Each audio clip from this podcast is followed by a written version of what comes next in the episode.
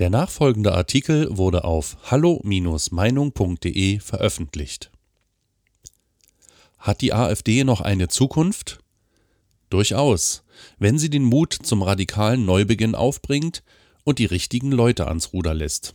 Zum Beispiel Martin Renner von Daniel Matisek. In diesen rauen Zeiten sollte man eigentlich meinen, dies sei die Sternstunde der einzigen verbliebenen Realopposition im Deutschen Bundestag.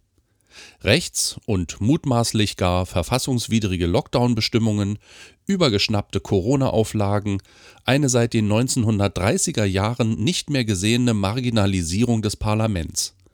Eigentlich liefert die GroKo-Bundesregierung eine Steilvorlage nach der anderen die vor allem der AfD nutzen und ihr riesigen Zulauf sichern müsste.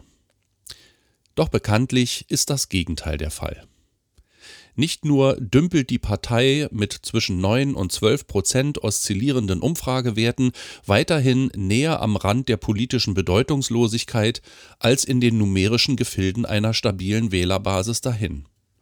Sie findet auch in der öffentlichen Debatte kaum mehr statt vermag den wachsenden Unmut der Bevölkerung über eine zunehmend erratische Pandemiepolitik und die wirtschaftliche Selbstverbrennung des Export- und Industrielandes Deutschland in keiner Weise politisch zu nutzen und der Frustration eine Stimme zu verleihen. Dass all diese Chancen ungenutzt bleiben, liegt dabei zuallererst an der AfD selbst. Gemieden wurde die AfD Zeit ihres Bestehens schon immer. Vom Establishment vom politischen Gegner, vor allem aber von den Medien. Die künstliche Klein- und Fernhaltung im bzw. vom politischen Diskurs, etwa durch überhaupt nicht bis weit unterrepräsentiert erfolgende Einladungen von AfD-Politikern in Talkshows, ist nichts Neues. Doch selten hat die AfD selbst so viel Anlass zu ihrer Ausgrenzung und Isolierung geboten wie ausgerechnet im Jahr 2020, das eigentlich zu ihrem Jahr hätte werden können. Wenn die Partei Jörg Meutens heuer in die Schlagzeilen geriet, dann nicht wegen Corona, sondern aufgrund unsinniger Spaltungsdebatten von ihrem eigenen Parteivorsitzenden mitten im ersten Lockdown losgetreten.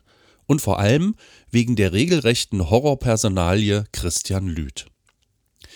Der Ex-Pressesprecher der Bundestagsfraktion, der trotz parteiintern längst bekannter Eskapaden und eindeutiger Hinweise auf seine rechtsradikale Gesinnung vom Führungsgespann Alexander Gauland und Alice Weidel immer weiter protegiert und im Amt gehalten wurde, war im Frühjahr lediglich freigestellt worden, nachdem er sich als Faschist bezeichnet hatte und erst im September, nach Bekanntwerden seiner Fantasien über die Vergasung von Migranten, gefeuert worden.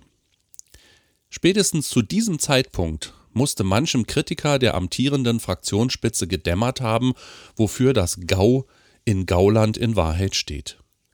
Für die AfD bedeutete die Affäre Lüth nämlich genau das, ein größtmöglicher anzunehmender Unfall. Nicht einmal die Flügeldebatte hatte so viel Schaden anrichten können. Der Absturz in den Umfragen, die beinahe angewiderte Abkehr selbst namhafter Unterstützer, Verteidiger und Fürsprecher, die die AfD bislang gegen den taktischen Pauschalvorwurf einer angeblich weit fortgeschrittenen Infiltration durch braune Gesinnungsträger in Schutz genommen hatten, das erwiesene Führungsversagen des Duos Weidel-Gauland, vor allem aber das entrückte Schweigen des Parteichefs Jörg Meuthen der im fernen Brüssel als EU-Abgeordneter einmal mehr so tat, als ginge ihn der Skandal wenig an. All dies hätte in einer normalen Partei automatisch zu einer Palastrevolution geführt, zu einem schlagartigen personellen wie inhaltlichen Neubeginn. Nichts davon geschah. Im Gegenteil, die Spitze sitzt weiter fest im Sattel. Doch es scheint nur so. Tatsächlich nämlich gibt es durchaus Hoffnung. Derzeit formieren sich in einflussreichen Parteikreisen, vor allem aus den Reihen der Bundestagsfraktionen, Gegenkräfte, die den hausgemachten Niedergang der AfD nicht länger hinnehmen wollen.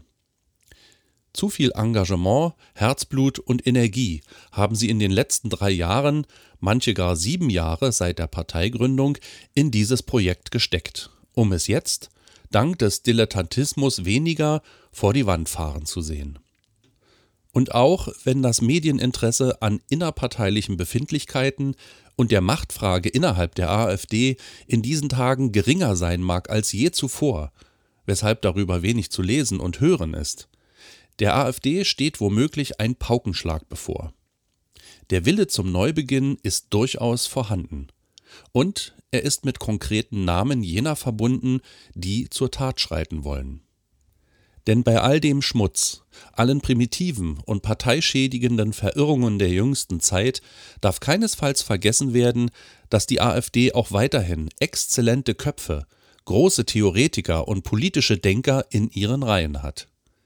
Diese sind vor allem die Urmitglieder und Parteigründer, aber auch Vertreter der Eliten, die durch den Linksruck der Union und die Preisgabe der politischen Mitte heimatlos geworden sind und für die sich eine liberal-konservative AfD als natürliches Refugium anbot. Dieses visionäre und ideelle Rückgrat der Partei hielt sich in seiner öffentlichen Außenwirkung bisher eher bedeckt, während andere für zumeist negative Schlagzeilen sorgten. Und doch ist die elementare Bedeutung dieser Parteistrategen gerade in einer Krise wie der gegenwärtigen gar nicht hoch genug einzuschätzen. Nur aus diesem geistigen Reservoir kann die Erneuerung entstehen, der diese Partei so dringend bedarf. Will sie nicht als Strohfeuer der Zeitgeschichte wieder in der Versenkung verschwinden. Und tatsächlich gibt es auch einen Mann, der in dieser Krise für die AfD die Rettung verkörpern könnte sofern es ihm gelingt, unter den Mandatsträgern und vor allem an der Basis die notwendige kritische Masse an Unterstützung zu erlangen, die für einen Reset der Partei vonnöten wären. Die Rede ist von Martin Renner, dem ehemaligen NRW-Landessprecher und Bundestagsabgeordneten, der zu den profiliertesten und intellektuellsten Köpfen der Alternative zählt und als Mann der ersten Stunde Gemeinsam mit Bernd Lucke gründete er 2013 die AfD, intimer Kenner seiner Partei ist.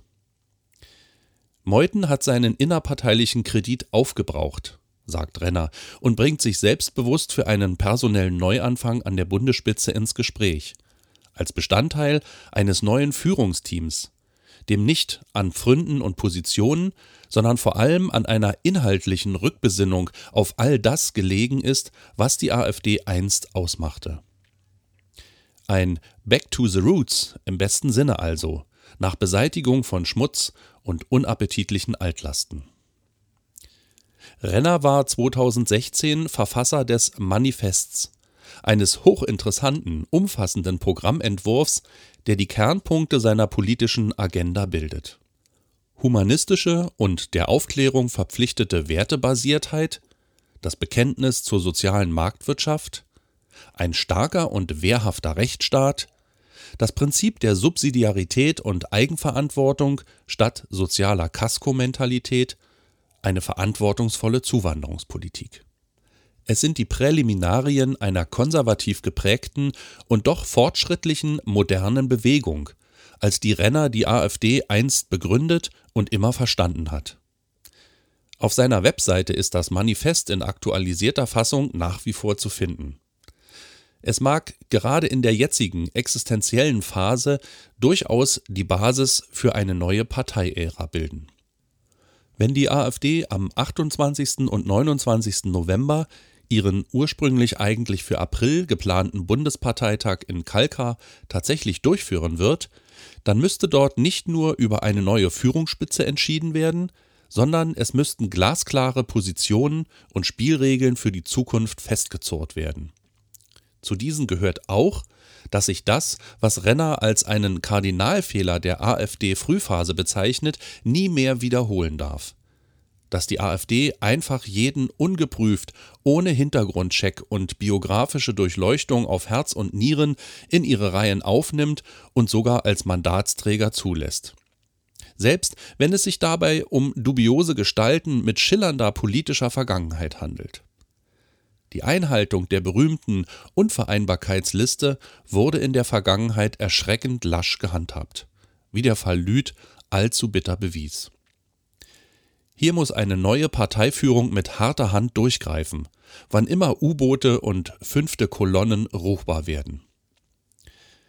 Es bleibt Martin Renner zu wünschen, dass es ihm gelingt, entweder selbst in verantwortlicher Position oder als Architekt des Neubeginns die AfD endlich zu dem zu machen, was sie eigentlich sein wollte und was in diesen Zeiten so dringend Not tut. Eine echte, bürgerliche, von ihren Gegnern nicht länger kompromittierbare Oppositionskraft, die einem zunehmend kulturzersetzenden, traditionsfeindlichen linksgrünen Mainstream die Stirn bietet. Weitere Beiträge finden Sie auf hallo-meinung.de. Wir freuen uns auf Ihren Besuch.